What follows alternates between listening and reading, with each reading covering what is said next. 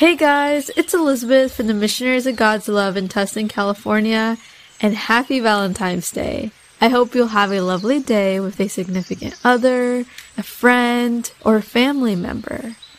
Just know that we should pray to God today because God has loved us so much, and I feel like we should show Him our love back to Him because we are in a relationship with God.